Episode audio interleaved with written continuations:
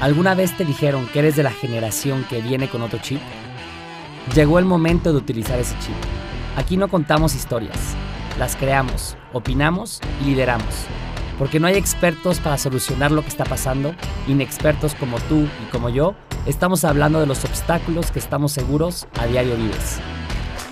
Bienvenidos a Inexpertos. Bienvenidos a Inexpertos Podcast Hoy iniciamos una nueva etapa de Inexpertos y estoy muy emocionado de compartir una nueva temporada donde tendremos invitados de lujo y donde hablaremos sobre temas que te sirvan activamente para tu crecimiento personal y profesional. Porque siempre seremos inexpertos con ganas de aprender y ser mejores en todo lo que hacemos. Antes de comenzar, quiero agradecerte por escucharnos y seguir aprendiendo juntos. Los trabajadores son sin duda la pieza fundamental para cimentar el éxito en cualquier organización. Son quienes hacen funcionar a las empresas día con día para lograr un objetivo común y poder ofrecer valor a nuestra sociedad. Hoy hablaremos sobre cómo una compañía puede ser mejor para sus empleados y evitar que estos la abandonen. Cuáles son las causas, las consecuencias y las soluciones ante una alta rotación de personal. En mi experiencia profesional, yo he ayudado a varias empresas a justamente atender este gran problema y a ver cómo podemos retener mejor a los trabajadores. En México tenemos el índice de rotación más grande de toda Latinoamérica, que es alrededor de 17%. Y esto genera grandes costos para todas las empresas, que puede ser desde 20% por reemplazar a un trabajador hasta 100% de su salario, que imagínate el costo que eso genera para cualquier empresa y cualquier organización. Y esto lo puedes medir muy claramente porque tú confías en que llegue la gente a trabajar, que eso es una parte de, la rotación que tenemos, que tú esperas que lleguen tus empleados, tus colaboradores a tener hacer una actividad que tú estás contando, que la planeación de la empresa está contando y que no se realiza. O también es de que los costos de capacitación, en el sentido de que cuando se va alguien tienes que reemplazarlo, capacitarlo y toda la curva de aprendizaje que se tiene, pues genera grandes costos a la empresa y que no tiene sobre todo el know-how o cómo hacer las cosas y cómo se hacen las cosas al interior. Siempre los costos de entrenamiento y de, y de, y de volver a adaptar a un empleado a la organización, pues son muy, muy altos y siempre nos generan costos y desincentivos para poder, para poder crecer. Ahora, estos, todo el mundo lo sabemos, todos los que trabajan en empresas, todos los empleadores, todos los departamentos de recursos humanos padecen de este problema y lo hacen eh, de diferentes formas y los trabajadores rotan por diferentes problemas. El tema es de que no hay una cultura de retener y de tener al empleado cuidado en México para que lo puedas crecer, acompañar y simplemente que le presentes una trayectoria de crecimiento a él. Y siempre lo queremos atender por un, por un incentivo monetario. Siempre creemos que el problema es de que los salarios no están competitivos, que tenemos que pagar más o algo. Y esa generalmente no es la respuesta. Yo les quiero platicar de al menos tres formas en donde podemos justamente, las organizaciones pueden ayudar a bajar su índice de rotación y a justamente, y que eso les va a generar eficiencias en toda su cadena de valor, les va a hacer una disminución de costos y van a tener una estabilidad en su, en su producción y en, su, y en, el, valor que estén agregando a la sociedad, ¿no? Y que estos no tienen que ver nada con el salario, que justamente eso es lo que, lo que, lo que tenemos que tener. Y el primero es, una, es un claro ejemplo de hacia dónde se está mudando la, la tendencia de compañías a que no solo la gente está buscando un trabajo por donde ganar dinero, por donde ganarse qué comer, cómo sostener a su familia, sino lo que están buscando los trabajadores y lo que estamos buscando las personas de hoy es justamente ese propósito, el por qué voy a ir a trabajar a tu empresa, qué me está ofreciendo tu organización, tu empresa, que me añada valor a mí, un valor personal, a qué estoy contribuyendo con un propósito mayor que solo el llevar dinero a mi casa. Y ese justo, ese propósito, el, el que tienen que trabajar al interior cada una de las organizaciones en encontrar ese propósito, cómo tu actividad que tiene valor financiero y económico puede también sumar al bienestar de la sociedad. Y eso es lo que están buscando las, personas. Y por eso una persona que está arraigada a su, a su trabajo, que le importa lo que hace, que le gusta lo que hace, pues es muy difícil que se mueva. Entonces, si encontramos ese tipo de cosas, podemos saber que vamos a tener un índice de rotación muy baja. Y eso lo podemos ver en industrias muy claras cuando, o, en organizaciones muy claras en cuando es una vocación de personas que les gustan, por ejemplo, temas de medio ambiente y trabajan en una empresa de energía renovable, entonces están muy comprometidos con esa causa. temas de, eh, por ejemplo, también de, de luchas sociales y eh, trabajan en una organización que se dedica a eso y es muy difícil que la abandonen porque están convencidos de eso. Igualmente, en cualquier actividad productiva puedes generar eso. dices, oye, ¿cómo vamos a hacer esto si yo hago plástico, si yo hago tecnología, si yo hago, yo tengo una app? Pues justamente es un trabajo que tenemos que hacer al interior de las organizaciones y las empresas en cómo tu actividad está mejorando la comunidad en la que vives y cómo tu cadena de valor está, eh, pues obviamente preocupándose por los empleados, preocupándose por el consumidor y preocupándose por el medio ambiente y todo el contexto que tienen. Si pueden encontrar una narrativa un propósito y un porqué el valor de lo que están haciendo tiene más allá un valor, que un valor económico, eso les va a ayudar a retener sus empleados y les va, les va a ayudar a generar el por qué lo que ustedes hacen es importante y que entonces la gente y los empleados y sus colaboradores van a querer ser parte de esa organización y no se van a querer ir. Y es un poco lo que antes se llamaba la visión, la visión de la empresa, pero hoy tiene que estar muy fundamentado en un sentido de personal del por qué estás ahí y por qué le estás dedicando lo más valioso que tenemos todos los humanos que es nuestro tiempo, a estar en ese, en ese momento en esa empresa. Y esa es la primera recomendación. Tienes que encontrar un propósito y una narrativa del porqué del trabajo y de la actividad económica que estás realizando.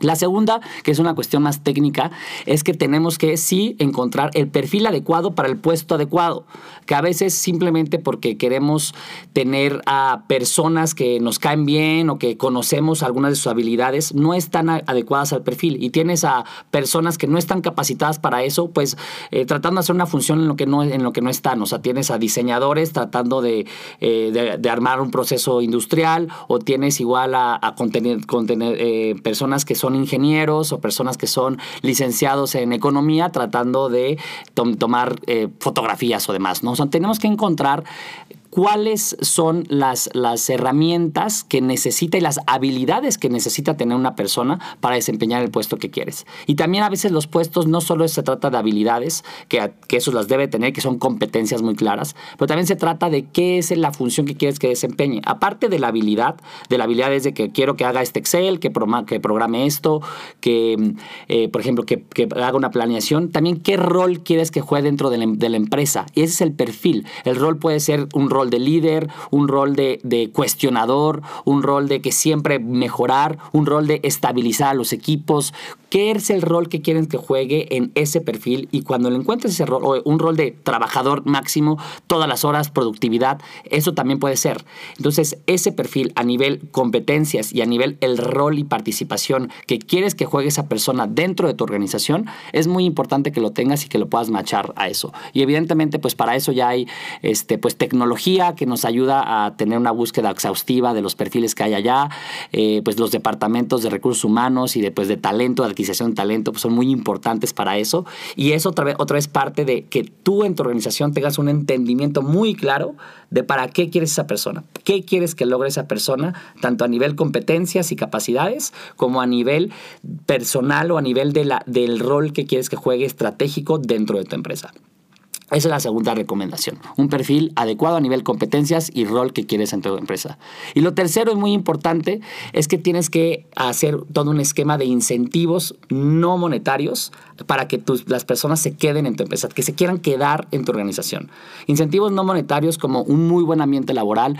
La gente si no está cómoda, si, si es un ambiente uh, de, eh, laboral agresivo, si es un ambiente laboral donde pues, la gente habla atrás de las espaldas de los otros, donde justamente no hay un propósito, un ambiente laboral eh, que no te sientes cómodo, pues la gente rápidamente se va a ir. De mucha presión sin que exista el porqué o que de mucha exigencia sin que exista reconocimiento, pues tenemos que generar un, ambiente laboral que también tenga flexibilidad de horarios, que sepas qué le importa a las personas y, depende, y depende tu, de tu perfil de trabajador. A veces si tienes trabajadores jóvenes, millennials, pues les importa justamente flexibilidad, tener sus espacios libres, tener espacios de recreación, hablar, tener esa conexión si tienes una población más grande de, trabajadores, igual les importa salir en cuanto puedan del trabajo para estar con sus familias, tener alguna compensación, por ejemplo, eh, tarjetas de regalo, que, es algo no monetario, pero que tiene mucho valor a las personas y que sobre todo tiene mucho valor al momento de reconocérselos el trabajo que están realizando y el valor que están añadiendo. Tanto tienes que tener una cultura de retroalimentación y ayudarlos a mejorar, decirles, así, así, así, te equivocaste aquí con este ejemplo y puedes mejorarlo haciendo esto, ¿cómo te ayudo yo como jefe para poder hacerlo? Como también cuando haces las cosas bien, se los tienes que reconocer, se los tienes que decir y se lo tienes que, lo, y lo, puedes medir y lo puedes decir a todo mundo que es lo que queremos, ¿no? Entonces, si tú haces una introspección a tu empresa y sabes y conoces a tu trabajador, le puedes ofrecer todo un esquema de incentivos no monetarios que los hacen que se queden en tu empresa. Por ejemplo, otra vez, eh, puede ser que quieran hacer una clase de ejercicio juntos, ¿no? Porque eso es lo que les interesa a ese tipo de trabajadores. O que quieran llevarlos a todos a conocer una, parte de la naturaleza, que eso es lo que les interesa a ese tipo de personas. O que justamente cada mes hagan una rifa de una lavadora o un refrigerador al mejor empleado o a los que entren los 10 mejores empleados. Entonces eso es un incentivo que les permite mantenerse ahí. O que alguien diga, ¿sabes qué? Yo quiero trabajar 90% del horario laboral y que puedas tú ser un buen y poder tener eso, ¿no? Entonces esa motivación, ese reconocimiento y ese siempre estar presente y cuidándolo a él, que él es el centro, el trabajador es el centro de quien nace tu organización, eso te va a dar un alto, alto nivel de retención de personal. Y que en verdad estas estrategias son lo que más valioso van a tener para bajar sus niveles de rotación, porque tú sabes que puedes contar con tu trabajador, que puedes trabajar, contar con tu, con tu colaborador y que van a desempeñar la tarea que están haciendo de la mejor manera, de la manera más productiva, eficiente y feliz. Y que no te vas a quedar a mitad de, una, de un proyecto, a mitad de una cadena de valor, a mitad de una, de una línea de ensamble, porque no, no llegó alguien o porque los tienes que reemplazar constantemente. El tener que reemplazar gente constantemente te permite que, no te permite que la gente se especialice, que la organización crezca, que entonces yo ya que sé hacer este proceso de tanto tiempo que estoy haciendo, pueda proponer mejoras, pueda proponer eficiencias, porque cada vez lo estás rotando, rotando, rotando y no puedes mejorar. Siempre, siempre las empresas que tienen un bajo nivel de rotación están asociadas a mejores niveles de eficiencia y a siempre a niveles de expertise y de innovación más altas. Entonces, pues es una gran, gran inversión pensar en nuestros colaboradores que en verdad hacen nuestras organizaciones. En mi opinión final, justamente de, este mensaje, es de que a, eso nos estamos moviendo, nos estamos moviendo como sociedad y como organizaciones a tener un porqué, a tener al centro de, la, de, nuestra discusión el por qué estamos dedicándole tiempo a eso, porque lo sentimos valioso y tener a las personas en el centro de, de las discusiones. Entonces, pues ponte a pensar en tu organización, cómo puedes mejorar el ambiente laboral, cómo puedes mejorar el esquema para tus trabajadores y eso te va a tener retornos económicos y sociales muy altos en tu empresa. Y con esto termino. Si quieres tener una baja rotación en tu organización y que tus colaboradores sean el centro de tu organización y que te ayuden a crecer y exponenciar tu actividad económica, piensa en estas tres recomendaciones y creo que lo vas a lograr. Una vez más, gracias por escuchar este episodio de Inexpertos Podcast y por acompañarnos a crear un espacio donde podamos expresarnos sobre temas que nos importan, nos ayuden y que son reales. Te invito a que nos compartas tus comentarios e inquietudes eh, sobre este tema a través de nuestras redes sociales en Facebook y en Instagram, arroba Inexpertos Podcast. Nos vemos pronto en el próximo episodio de Inexpertos Podcast.